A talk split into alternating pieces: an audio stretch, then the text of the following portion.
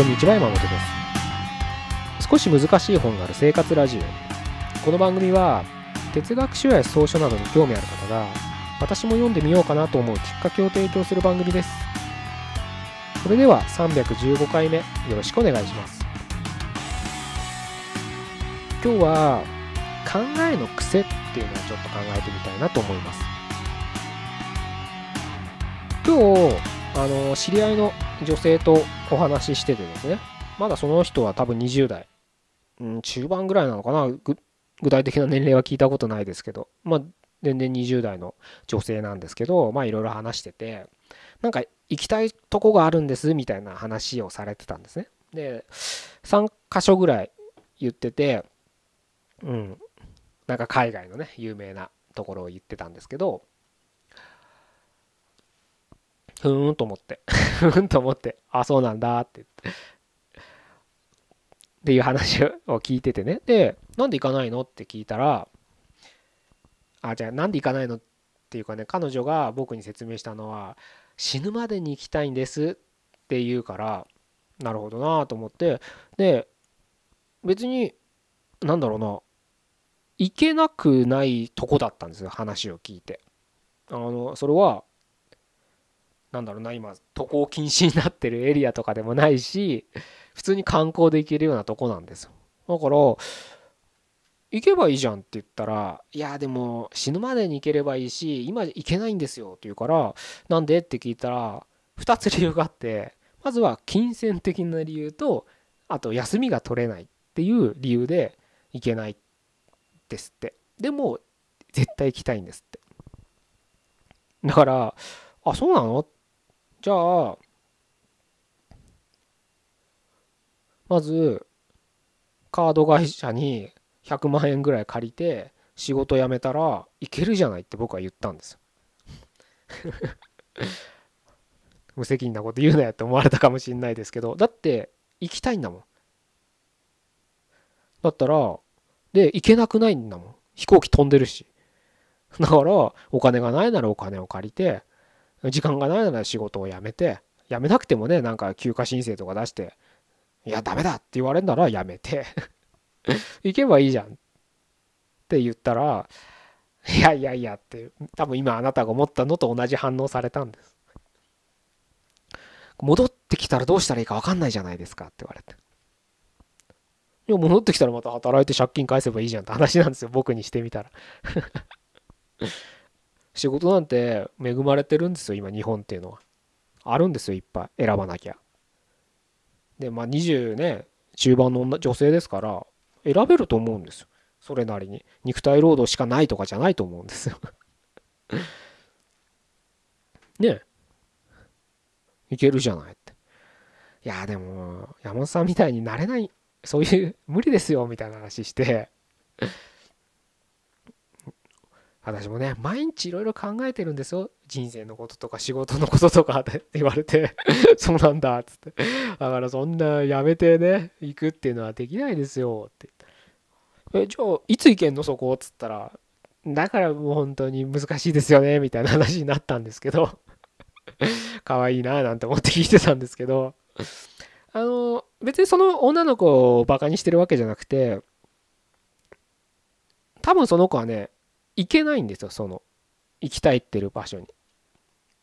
もっと厳しい言い方になるかもしれない。いい厳しい言い方になるかもしれないですけど行く気がないんですよ。何度も言うように行けなくないんだから。本当に行きたいんだったらいや借金するのがねカード会社に借金するのが嫌だったらなんかいろんな手があるわけじゃないですか。親に借りるとか兄弟に借りるとかね。いろんな手があるわけですよ。だから行けなくはないんですよ。でも行かないだけなんです。もっと言えばだから行きたくないんです。怖いんですよ。ただそれだけなんです。だから僕は そういうのは口に出さない方がいいと思うんです。口に出せば出すほど自分が行きたくないっていうのが現実化されるから。会社辞めるよ俺は絶対って。辞めたい辞めたいっていうほど会社辞めないじゃないですか。それと一緒なんです。本当に辞める人って言わないんです。絶対に。言葉に出して言わないんです誰にも勝手に決めるからそれは 言葉っていうのはね言霊なんて言われますけど現実化しますからで行きたいって言ってもそれは実は自分の中で行きたくないっていうのを現実化してるだけなんです面白いことにねでそれってねあの何度も言うようにその子が悪いわけでもないんです。ただ思考の癖なんですよそれは。考え方の癖なだけなんです。右利き左利きそんなのと一緒ですよ。いつもお箸は右で持つ持っちゃいますよね当たり前ですけど。左で持てないじゃないですか。右利きで箸持ち出したら。だら癖なんですよもう。思考の癖。で今言ったようにあの箸はもうね右利きで僕なんかもう左で箸なんて持ってないです。ただ持ってぎこちないけど訓練すればちょっとは動くようになると思うんです。右のようには箸はつかめないかもしれないけどちょっとは使えるようになるはずなんです。それと同じで考え方ももうどっぷりと今まで生きてきた考え方を180度変えるっていうのは僕は難しいと思うんですけど180度ちょっと考える反対側の考え方をできるようにはなると思うんです。で右利き左利きと違うのはちょっとでも考え方の思考の幅が広がれば見える世界が全然違うんです。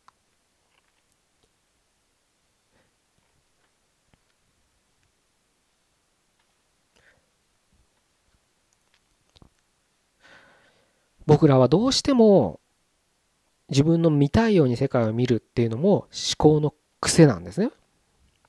それをやっぱりだからその世界で見てると癖の中で見てると苦しいこと嫌なこと辛いことたくさんあるじゃないですか。だったら思考の癖を強制するしかないんでその強制の一つの方法として僕は本読書であったり読書会で参加した人と一緒にディスカッションしたりするのが有用だなと思ってる。自分の知らない世界を知るっていうところが癖の強制になると思うんです。